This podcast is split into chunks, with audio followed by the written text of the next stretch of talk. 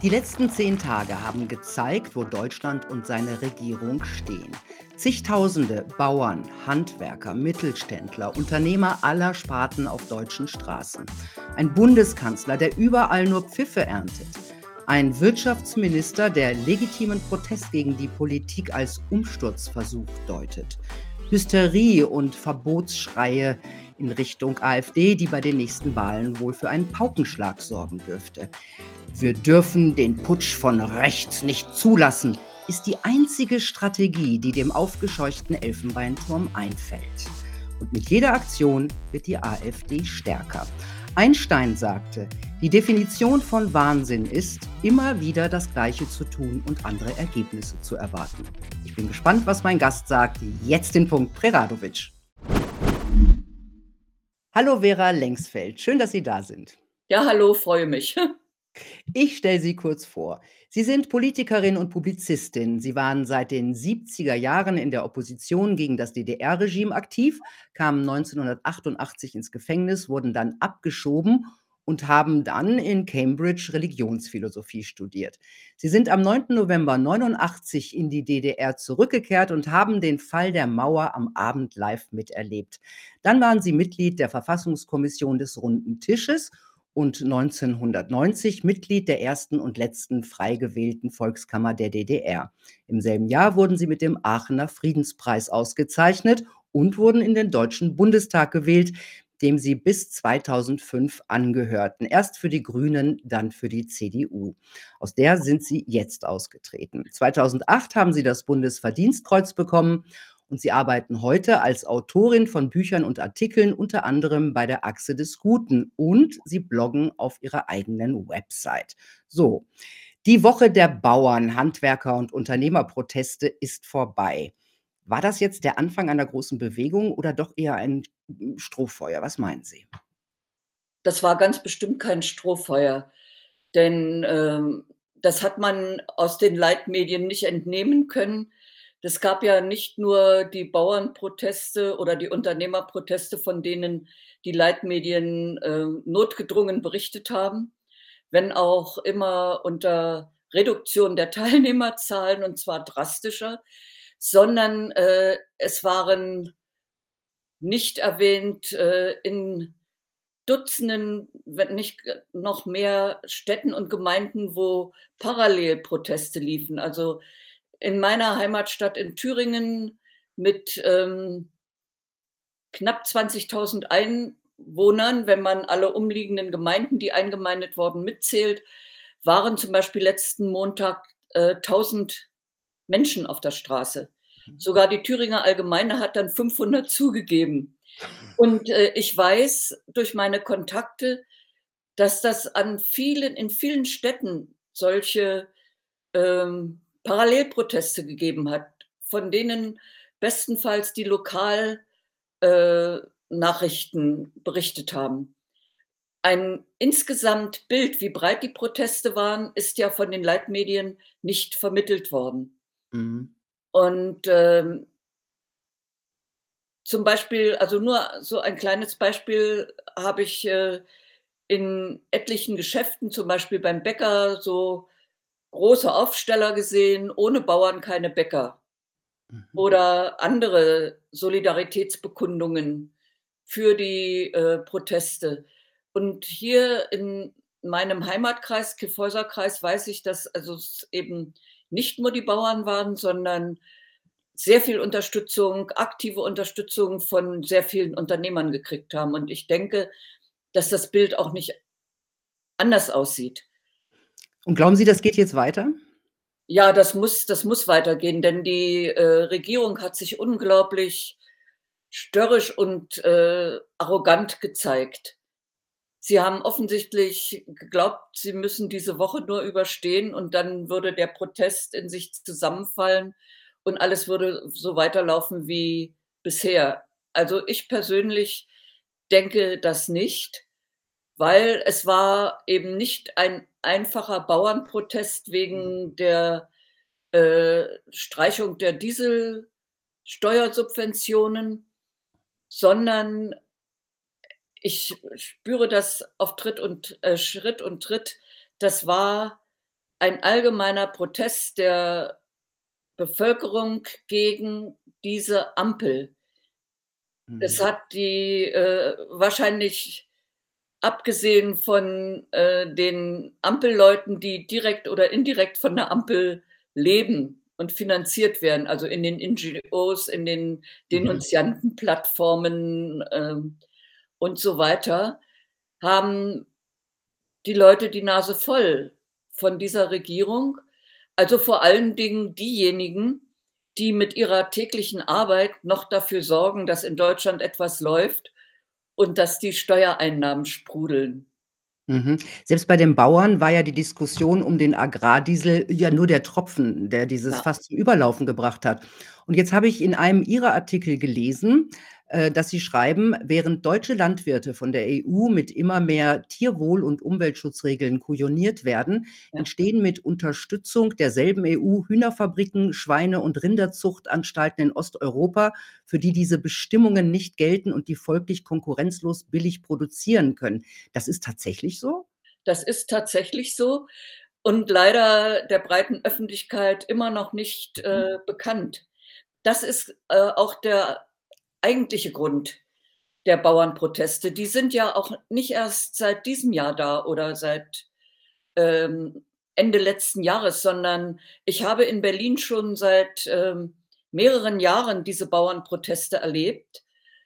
Und, ähm, die waren der Unterschied war, dass, äh, sich die Verbände die Bauernverbände bei den früheren Protesten rausgehalten haben. Und die sind dann auch, äh, ganz einfach von den Medien totgeschwiegen worden. Der Unterschied zu, äh, 2023, äh, ist, dass, äh, dieses Mal die Bauernverbände sich beteiligt haben oder mitgezogen Mhm. haben und, äh, das nicht länger verschwiegen werden konnte. Aber das Problem ist, dass, äh, dieses Höfesterben in Deutschland, was seit Jahren vor sich geht und was sozusagen unter den Tisch gekehrt wird, äh, von den von den Medien und was deshalb auch von der Bevölkerung nicht richtig wahrgenommen wird, das hat, äh, nach meiner Analyse System. Es und das, äh wenn man sich genau die Berichterstattung über die Bauernproteste anguckt, auch in einzelnen Leitmedien, wird das auch angesprochen. Kleine Höfe können diese äh, vielen Auflagen nicht mehr stemmen, gehen ein und das Land wird aufgekauft äh, zum Beispiel von, äh, solchen, äh, Philanthropen wie Bill Gates, also der weltweit Ackerflächen aufkauft, ob jetzt Kauft er auch in Deutsch Deutschland? Na, das äh, das weiß ich jetzt nicht genau, aber der Mhm. kauft weltweit Ackerflächen auf das ja. und, äh, größere Konzerne kaufen Ackerflächen auf, überall in der Welt, auch in Deutschland. Und Ja, das ist das war denn ist das gewollt? Glauben Sie, dass das gewollt, gewollt ist? ja, das ist gewollt. Warum? Ähm, n na ja, also wer die Nahrungsmittelproduktion in der Hand hat, sagen wir mal als Agrarkonzern oder als Anhängsel von großen Konzernen, der kann tatsächlich, äh der kommt tatsächlich der absoluten Macht nahe.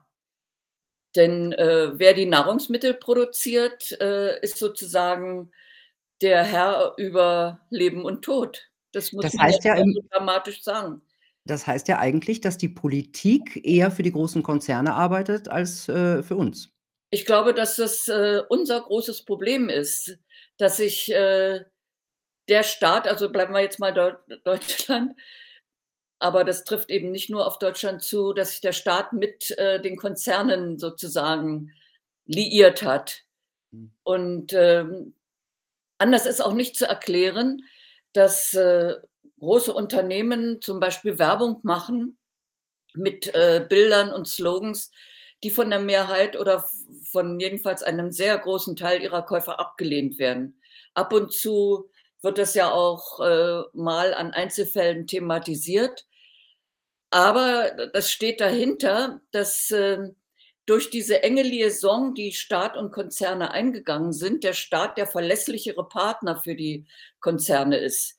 Äh, Käufer sind eben sehr kritisch und in einer funktionierenden, äh, Marktwirtschaft bestimmt der Käufer, welches Produkt, ähm, sich durchsetzt auf dem Markt.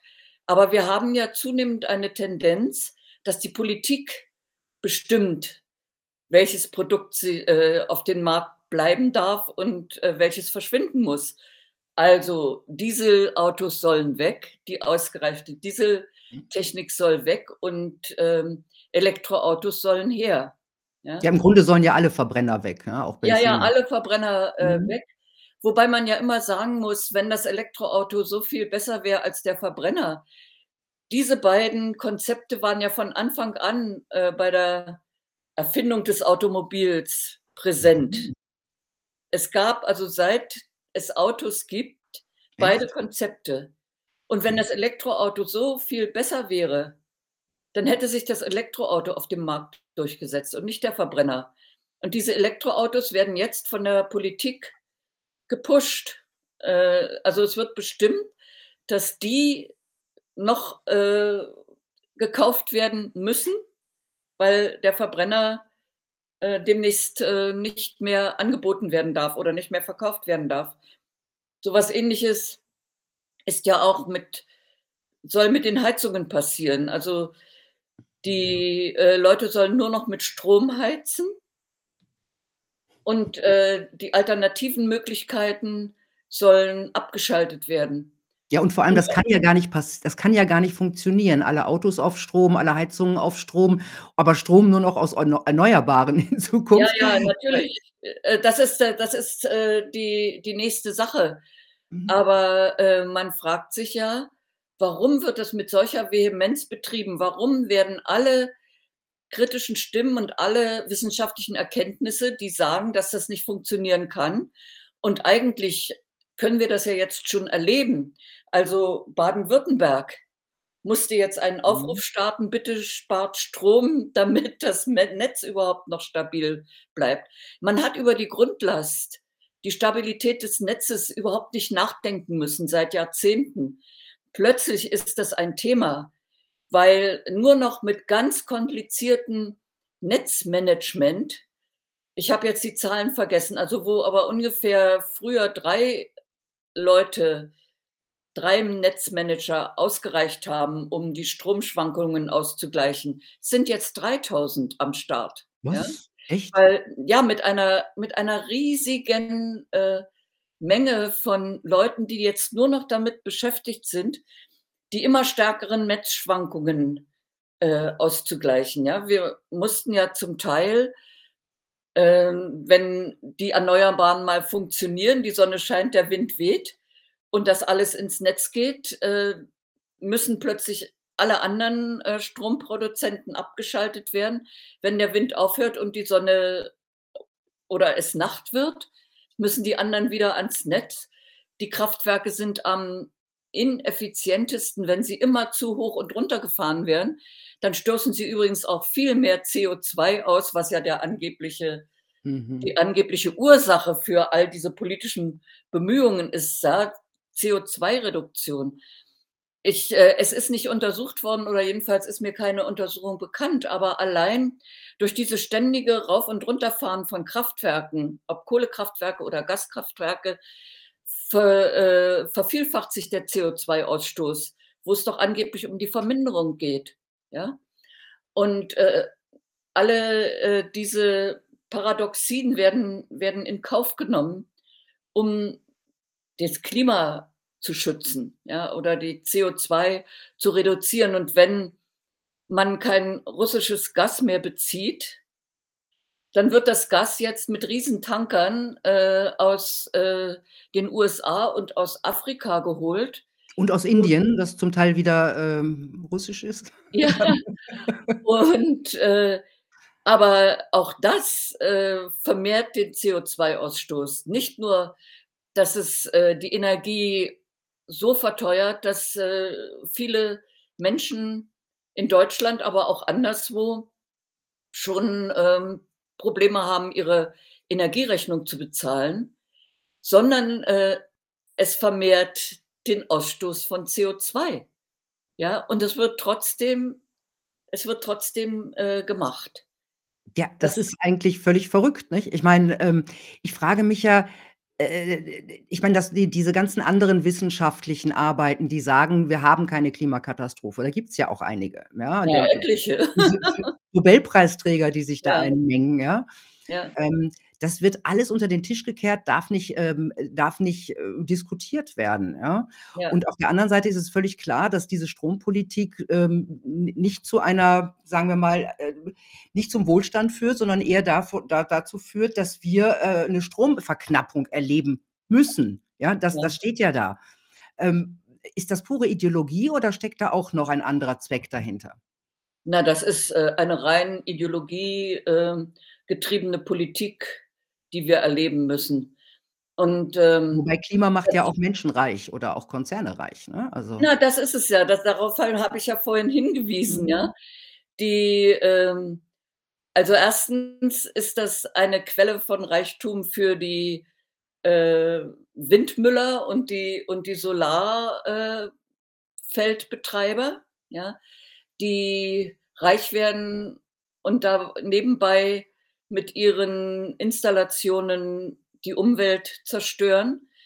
Also, zum Beispiel werden ja auf guten Ackerböden Solarfelder angelegt und das wird, äh, auf, ähm, viele Jahre diese Ackerböden total also, nicht nur, dass sie nicht genutzt werden können, es sollen ja auch in Europa Flächen stillgelegt werden. Es ist ja eine Vorgabe von der EU, wahrscheinlich um weitere, äh, Solarparks auf diese stillgelegten Flächen zu legen.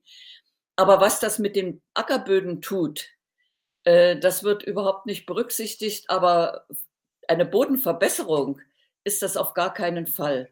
Und wenn mal diese Solarfelder wieder abgebaut werden müssen, ja, in 20 Jahren, wenn das alles hinüber ist, dann, äh, werden wir sehen, dass wir da, ähm ganz verschlechterte Bodenwerte haben. Und, ähm aber all das wird äh, all das wird in Kauf genommen und die Leute, die das machen, die werden natürlich reich durch staatliche Subventionen. Also Mhm.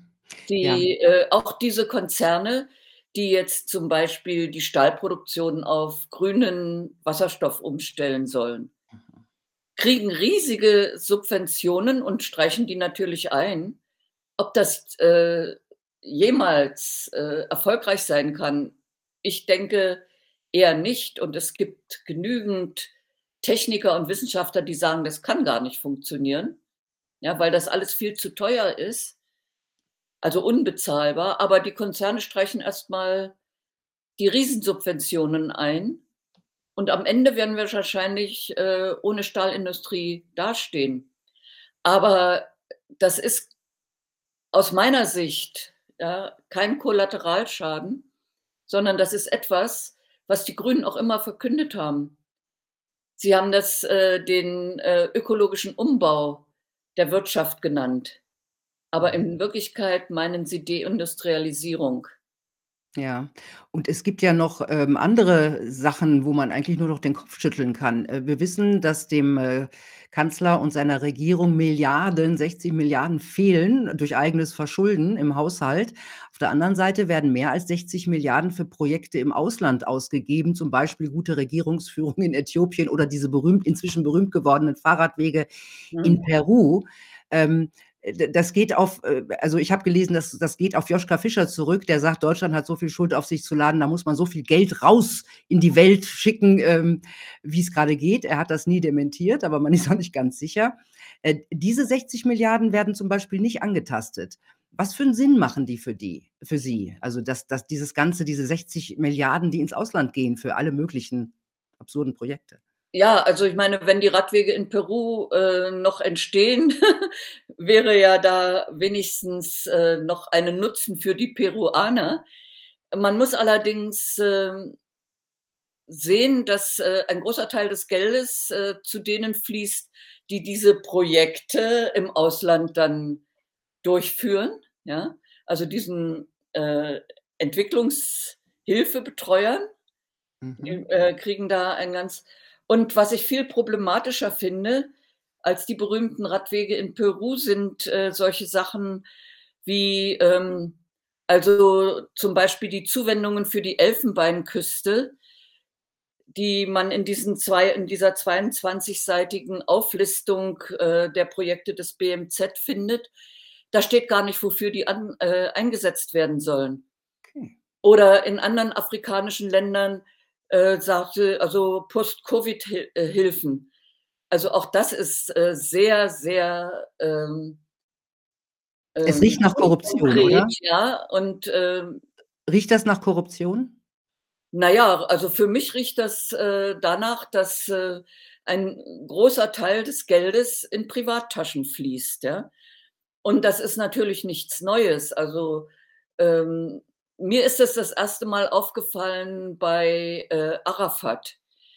Arafat, der Palästinenserführer, hat ja sein, in seinem Leben nie richtig gearbeitet. Der war also immer Politiker oder Aktivist oder was man immer nennen will. Als der starb, äh, hat der, wenn ich mich richtig erinnere, neun Milliarden. Der war jedenfalls Milliardär. Ja, mhm. also von seiner Hände Arbeit oder irgendwas anderes hat er das nicht gekriegt.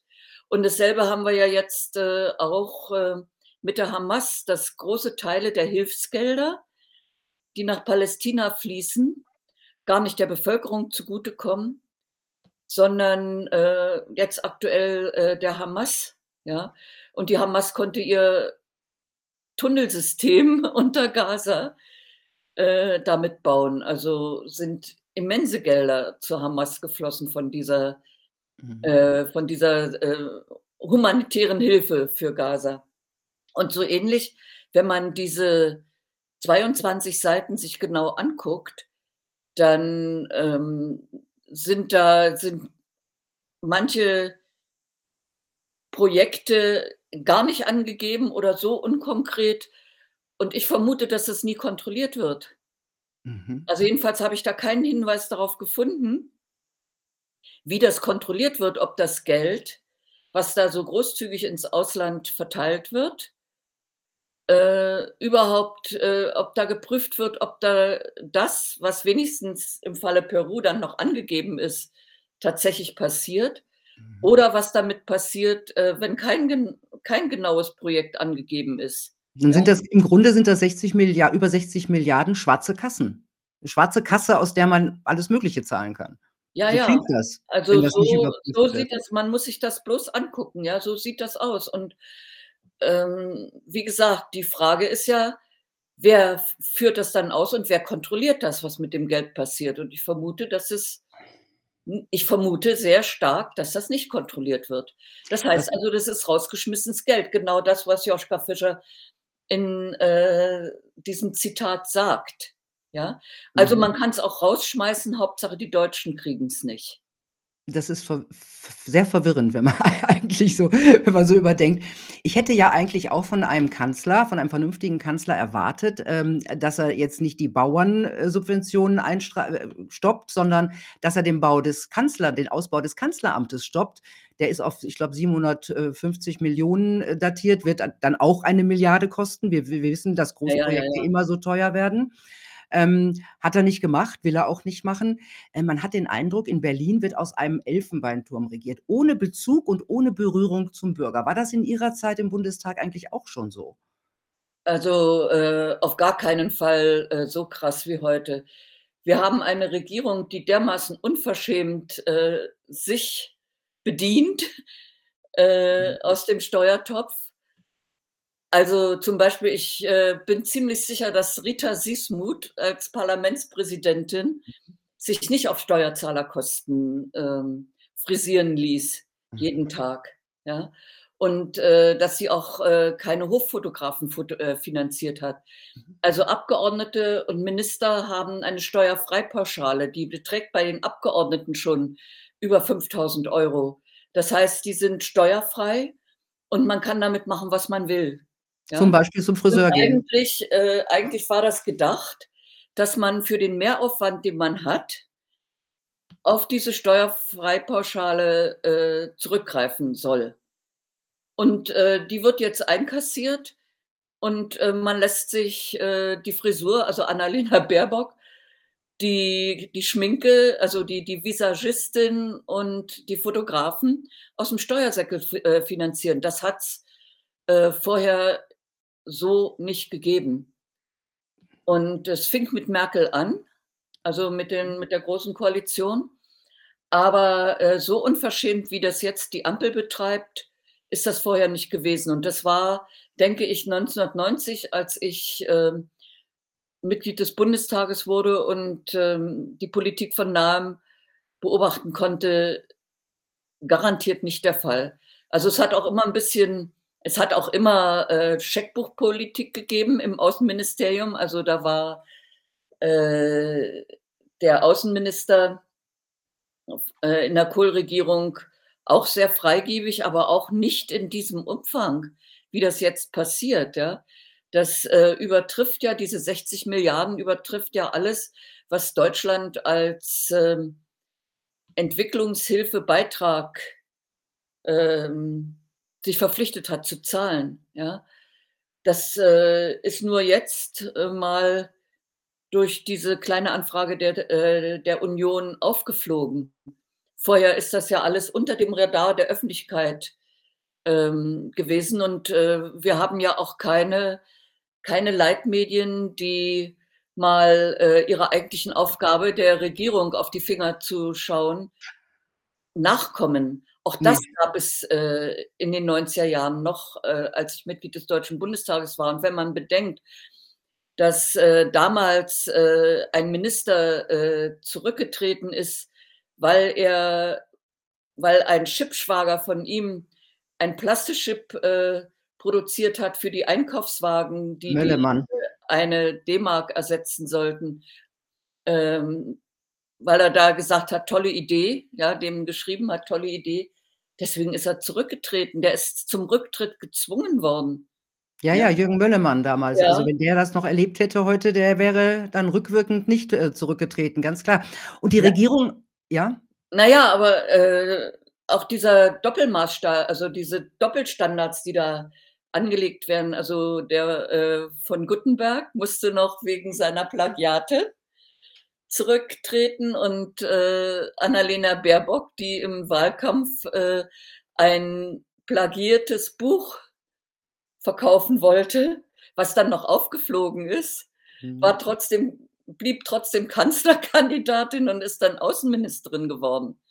Ja, das wäre in den 90er Jahren noch völlig undenkbar gewesen, ja? Und Und jetzt kann passieren, hm. was will. Also, ob man den Warburg-Skandal nimmt, äh, von Scholz, wo er einfach sagt: „Nö, er kann sich jetzt nicht erinnern“, und dann die Akten verschwinden Mhm. vor aller Augen und kein Korrektiv, äh, fühlt sich bemüßigt, da 'ne Recherche durchzuführen, ja?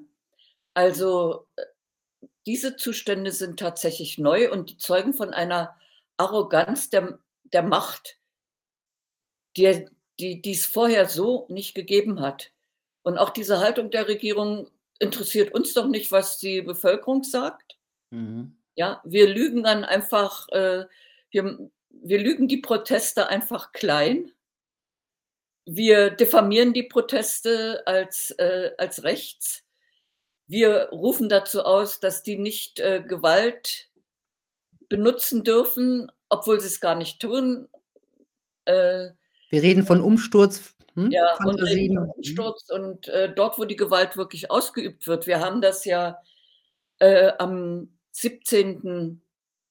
ne, an dem, äh, Wochenende erlebt letztes Wochenende erlebt, äh, wo in Berlin auch, äh, die Liebknecht-Luxemburg-Jünger, äh, demonstriert haben. Das interessiert mich immer besonders, weil ich zu DDR-Zeiten am Rande der Liebknecht-Luxemburg-Demonstration verhaftet worden bin mit einem Transparent, äh: „Jeder Bürger hat das Recht, seine Meinung frei und öffentlich zu äußern.“ Aber, äh, das Interessante ist, da sind über 20 Polizisten bei den Krawallen, ähm, verletzt worden und Mhm. darüber schweigt die Regierung, ja?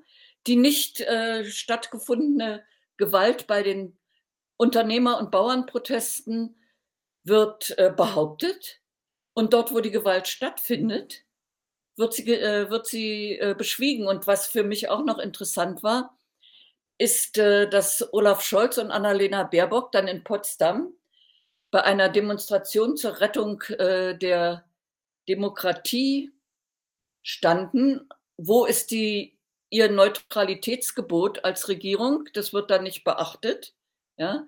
Und dann ist mir natürlich eingefallen, dass die Liebknecht-Luxemburg-Demo, die wie gesagt an diesem Tag parallel lief, die einzige Demo war in der DDR, wo das Politbüro vorne wegmarschiert ist und alle mussten hinterher. Da kriegten alle Betriebe, alle Verwaltungen und so weiter die Auflage, Mhm. zu dieser Demo zu gehen, ja? Und wer, äh, sich seine Karriere oder auch nur seinen sicheren Arbeitsplatz nicht verscherzen wollte, musste dahin. Und ich habe mich gefragt, wenn der, äh, Kanzler Scholz und Frau Baerbock, äh, an der also vor also am an der Spitze dieser Demonstration steht, ob da nicht so 'n ähnlicher Mech Mechanismus gelaufen ist, ja? Dass, äh, das angekündigt wurde und jeder, der seinen warmen Platz in der Verwaltung, in der NGO, in der ähm, in der Denunziantenplattform, äh, und so weiter, äh, ha halten will, sich bemüßigt gefühlt hat, dahin zu gehen, ja? Ja, das ist gut möglich. Also, zumindest wurde auf jeden Fall viel getrommelt, äh, von Ja, und alle wurden ja. zusammengetrommelt, alle NGOs, die Gelder vom Ja. Staat bekommen. Das sind ja auch, äh, mehr als genug. Ähm, und Olaf Scholz, äh, das das ist zum Beispiel, glaube ich, die einzige Demo gewesen, wo er nicht ausgepfiffen wurde. Egal, wo der im Moment auftaucht, Ja. äh, erntet der Pfiffe, ob in. Cottbus, äh, bei den ICE-Werken, ob beim Handballspiel. Kennen Sie Olaf Scholz gut? Äh, nein. Ich habe ihn immer nur äh, ich habe ihn nur am Rande erlebt, ja. Aber welchen Eindruck haben Aber Sie dann generell von ihm? Was macht der was macht der falsch? Ich meine, abgesehen von seinen Cum-Ex und Geschichten. Also, äh, er ist die Verkörperung, äh, der was ich vorhin als die, äh, ultimative Arroganz der Macht beschrieben habe, dass er sich überhaupt nicht, äh, drum kümmert, äh, welche Wirkungen seine Handlungen haben. Er fühlt sich ganz offensichtlich äh, geadelt, äh, dass er schalten und walten kann, wie er will, ja? Und er war mir immer suspekt schon damals als, äh, Generalsekretär der SPD, wo er da ist er mir das 1. Mal richtig aufgefallen, wo er die, ähm, Lufthoheit über uns über die Kinderbetten gefordert hat. Mhm. Ja, als Generalsekretär der SPD hat Olaf Scholz die Lufthoheit über den Kinderbetten gefordert. W was meint er jetzt damit? Das verstehe ich nicht ganz. Ja, dass die Kinder was immer der damit meinte, das ist das, was jetzt, äh, passiert, dass selbst die Kindergartenkinder indoktriniert werden und nicht mehr äh, also, dass sie Haltung zeigen Mhm. sollen und dass sie vor allen Dingen nicht mehr wissen sollen, ob sie, äh, Jungs oder Mädchen sind. Mhm. Ja, das wird ja jetzt ganz massiv betrieben. Die entsprechenden Aktivisten gehen ja auch in die in die Kindergärten. Und, äh, das ist doch klar, wenn Kinder verunsichert werden, die nicht mehr wissen sollen, ob sie Männlein oder Weiblein sind, die sind daran gehindert, äh, zu einer selbstständigen Persönlichkeit zu werden, Mhm. weil sie ihr Leben lang, äh, verunsichert sind und unsicher bleiben, ja? Ja, Und und fatalerweise steht in diesem Selbstbestimmungsgesetz, äh, ja auch, dass Eltern bis zum 14. Lebensjahr bestimmen können, welches Geschlecht ihr Kind hat. Ja, das ist völlig das ist völlig absurd. So werden, äh da wird äh, das ist 'ne Persönlichkeitsstörung Zerstörung der Kinder, ja? Und, ähm, das wäre in den 90er Jahren auch noch völlig undenkbar gewesen, ja? Absolut. Das kann ich mir das ist absolut undenkbar. Ähm, es gibt dieser Regierung fällt im Grunde immer nur eins ein, ähm, äh, der Kampf gegen rechts, Rechts-Nazi. Wir müssen den Putsch von rechts verhindern, woher der auch immer kommen soll. Im Fokus steht, äh, natürlich jetzt die AfD. Also, es wird ganz groß äh, werden jetzt auch nach diesem Treffen in Potsdam werden jetzt, äh, Verbote, äh, gefordert der AfD. Äh, Björn Höcke sollen, äh, die, äh, Grundrechte aberkannt werden. Ähm, äh, wie sehen Sie diese, na ja, ich glaube, man kann schon sagen, Hetze gegen eine demokratisch gewählte Partei, was immer man von ihr halten mag? Na das ist, ähm das ist die pure Angst. Das ist die pure Angst, weil, äh, ihnen doch schwant bei all ihrer Arroganz, dass sie bei der nächsten Wahl, äh, abgewählt werden könnten. Also, die Zahlen sprechen ja dafür. Es geht ja nicht nur um die Stärke der der AfD, sondern auch, äh, um die Schwäche der SPD, ja? Mhm. Die Grünen sind ja noch, äh, erstaunlicherweise stabil, aber da muss man sich auch nicht wundern, die hatten immer, ähm, ihre also ihre Stammwähler, ja. Aber vor allen Dingen die SPD verliert, ähm, die FDP ja sowieso hochverdient, äh, auch. Und, äh, mal sehen, was aus der äh, aus der Union wird, wenn die Werteunion sich gründet Mhm. und, äh, eine Abspaltung von der Union den Wählern zur Verfügung steht. Das, Sind äh Sie sind Sie dabei? ähm, na, ich werde auf jeden Fall am nächst äh, am nächsten Wochenende ich bin ja Mitglied der Werteunion Mhm. und, äh, ich werde auf jeden Fall am nächsten Sonnabend dabei sein und werde dafür stimmen, für die Abspaltung von der CDU, ja. Weil ich, äh, finde, dass, ähm, die Union war das Erfolgsmodell der alten Bundesrepublik. Und die hat ja, äh, das, was sie zum Erfolg gemacht haben, völlig verlassen. Also, in den 16 Merkel-Jahren hat, äh, die, äh, Union und ich sage Union, weil, äh, die CD CSU dem allem gefolgt ist, ja. Noch nicht so ganz offensichtlich für viele, noch für viel zu viele in der äh, aus der Öffentlichkeit, aber doch, Mhm. äh, merkbar. Also, äh, die sind ja total inzwischen so total links, dass es tatsächlich einen, äh, CDU-Bundestagsabgeordneten, glaube ich sogar, gab, der sich der gesagt hat: „Ja, also, bei den Bauern äh, Protesten, die wären ja ganz rechts, da wäre wär hätte es ja so viele Deutschlandfahnen gegeben.“ Ach so. Ja, Wie war ja. das noch mal bei der Fußball-WM 2.6? Ja, na, das hat den das hat den Linken auch einen tiefen Schock versetzt. Also, Mhm. dass damals, äh, Ja. sich Deutschland als ein Land als ein liebenswertes Land präsentierte, was für niemanden mehr 'ne Bedrohung ist und was auf dem Wege war, auch wieder zu einer Identifikation. Äh, zu sich selbst zu finden. Genau, aber ich Äh, wollte das gar nicht war ablenken mit der war aus Vergangenheit. meiner Sicht der Startschuss, ähm, dagegenzuhalten. Und, äh, offensichtlich ist ihnen das ja auch sehr gut gelungen. Also, wie gesagt, wenn jetzt ein CDU-Mann sagt: „Also, das war rechts, weil da so viel Deutschlandfahnen ist“, das zeigt nicht nur, äh, das, ähm, tiefe historische Unverständnis, sondern, äh, vor allen Dingen auch, wie weit diese äh, Partei nach links gedriftet ist. Mhm, und Sie sehen ein Potenzial für die Werteunion, wenn sie zur Partei wird? Ähm ja, wenn äh, wenn es, äh, gelingt, klarzumachen, dass wir die wahren Erben der des Erfolgsmodells Union sind. Und diejenigen, die zum Markenkern, äh, der Union zurückkehren, denke ich, hat das 'ne Chance. Mhm. Jedenfalls mehr Chancen nach meiner aus meiner Sicht, als wenn wenn die Werteunion sagen wird: „Wir machen jetzt wieder 'ne neue Partei.“ Mhm. Ich meine, grade, äh, eines der ganz großen Themen ist ja illegale Migration. Und grade, äh, was die illegale Migration angeht, gibt es eigentlich nur noch extreme Meinungen, die irgendwie in der in der Öffentlichkeit auftauchen, ja? Ähm, ich habe den Eindruck, es gibt keinen Platz mehr für differenzierte und sachliche Mhm. Diskussionen, die aber Not täten. Also, ein Professor, mit dem ich, äh, über die Problematik sachlich und faktenbasiert weil er Fakten gesammelt hat, also Zahlen, ein Gespräch führen wollte, schrieb zurück: „Ich halte mich derzeit lieber zurück.“ Also, Ja. er traut sich nicht so richtig, ähm, obwohl es da wirklich nur um Fakten ging. Jetzt sagen viele, das ist eine gewollte Entwicklung, diese immer weiter reinströmenden Migranten, mi äh, illegale Mi Migration. Glauben Sie das auch? Na, äh, es kann ja nur gewollt sein, denn das wäre ja, äh, könnte auch eine Unfähigkeit sein, keine es zu Sache zur Gesetzlichkeit an den deutschen Grenzen zurückzukehren, ja? Diese, ähm, Massen unkontrollierte Masseneinwanderung ist ja ungesetzlich. Und Mhm. man müsste einfach nur zu der Gesetzlichkeit an den deutschen Grenzen zurückkehren. Und dann, äh, würde diese Masseneinwanderung, diese unkontrollierte Masseneinwanderung, ähm, st stoppen. Und dann äh, da gibt es nur eine Erklärung: Das ist nicht gewollt, ja?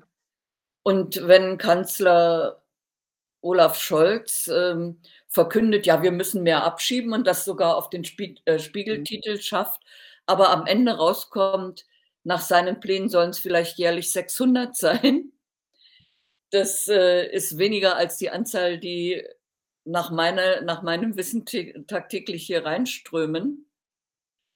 Äh, dann gibt's auch nur eine Erklärung, dass diese unkontrollierte Masseneinwanderung gewollt ist. Allerdings ist mir ein völliges Rätsel ähm, was der Grund also, mir fallen jedenfalls keine guten Gründe ein. Mir auch nicht. Es kann nicht es kann nicht, äh, um Fachkräfte gehen, weil, äh, mehrheitlich kommen keine Fachkräfte, sondern, äh, sogar ganz viele Analphabeten. Äh, die Anzahl der Analphabeten in Deutschland, äh, geht inzwischen in die Millionen. Mhm. Wir hatten mal, äh, sozusagen an in den 90er Jahren keine oder also, nur im Mikrobereich Analphabeten. Jetzt haben wir schon wieder mehrere Millionen. Und, ähm, die der der größte Teil wahrscheinlich also, es wird ja darüber auch nicht ernsthaft geredet, aber ein großer Teil, sagen wir mal so, ein großer Teil der Migranten geht ja gar nicht in den Arbeitsmarkt, Mhm. sondern, äh, in die Sozialsysteme, ne? Und, ähm, es gibt ja auch, ähm, die entsprechenden Experten, die immer mal wieder darauf hinweisen dass, äh, die in also, dass da ein großer Teil in den Sozial äh, verbleibt und keine Aussicht darauf besteht, dass die tatsächlich in den Arbeitsmarkt gehen. Also, Fachkräftemangel oder, äh, der Gewinn an Fachkräften kann der Grund auch nicht sein. Und, äh, warum man lauter junge, wehr wehrfähige Männer ins Land holt tja, da fällt mir jetzt auch kein guter Grund ein. Also, vert verteidigen im Kriegsfall werden die uns nicht, vermute Ne. ich mal. Jetzt hoffen wir mal, dass es keinen Kriegsfall gibt, auch wenn Pistorius schon fleißig, äh, in diese Richtung trommelt. Jetzt Ja. treffen sich Politiker und Milliardäre aus aller Welt grade diese Woche in Davos, ja?